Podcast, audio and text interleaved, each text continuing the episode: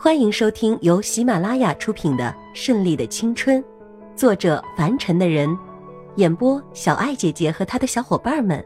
欢迎订阅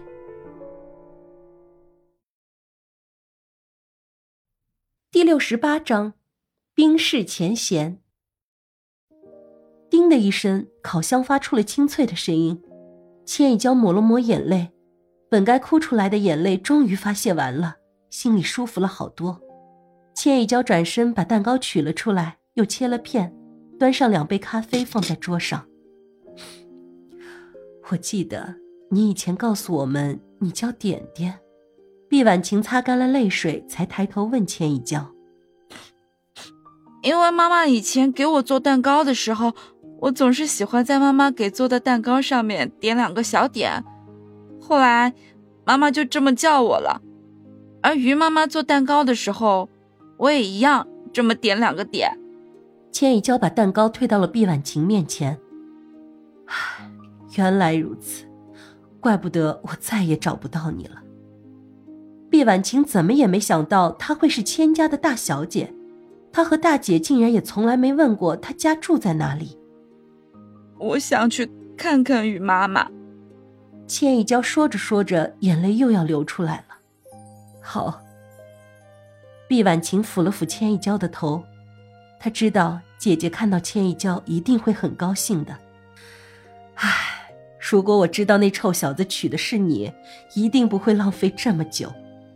毕婉晴怪自己在看儿媳妇这件事情上太过顽固，不仅让儿子大为不满，还让这个丫头对自己也心生不满。秦妈妈，我可以向你保证，我是真的很爱阿祖的。千一娇认真的说。好，太好了！毕婉晴含着泪吃着蛋糕，真是久违的味道了。两人正说着热乎，不知道哪里的一股味道又勾起了千一娇胃里酸酸的东西。千一娇急忙捂着嘴跑到卫生间，又是一顿狂吐。毕婉晴跟着跑过去，递过纸巾，又给了她一瓶漱口水，轻轻拍着千一娇的后背，如同关切自己的女儿一样。怎么了？有什么不舒服吗？毕婉晴前后这两种态度实在差异太大，先前就如同仇人一般，而现在显而易见就是看见自己的亲人了。没没什么，可能昨天淋雨有些难受。千一娇没敢说，其实是昨天晚上给你宝贝儿子折腾的够呛。来，你先上床休息，我这就叫家庭医生来这里给你看看。这个阿祖也真是的，怎么不知道叫医生来呢？毕婉晴明显有些指责儿子太不把千一娇当回事儿了，病成这样都不知道叫自己的家庭医生来看看，又用手碰了一下千一娇的额头。糟糕，怎么这么疼啊？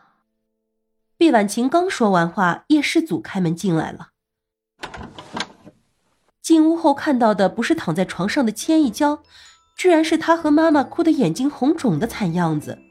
而妈妈居然还正搀扶着千一娇，并且一手拿着电话，正在跟谁通话的样子。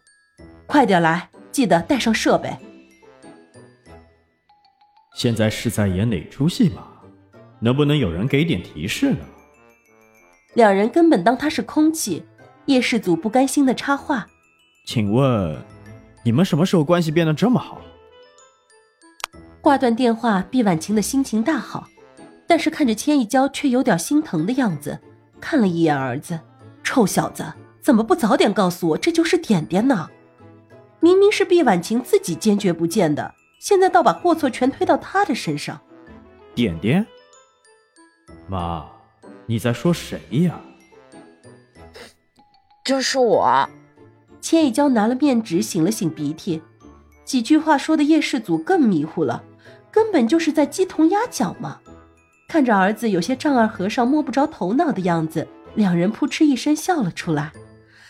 唉，这就是妈妈小时候跟你说过的，你阿姨在这边认识的小姑娘呀。哦，我想起来了，就是你说的那个很有天赋，然后跟阿姨很有缘的那个女孩。叶世祖惊讶的瞪大眼睛看着千一娇，可是又好像否定自己一样。可是后来。为什么找不到他呢？他这样的身家应该不难找啊。唉，当时因为我跟你阿姨两个人都没有去问他家的情况，因为只觉得这是有缘分的。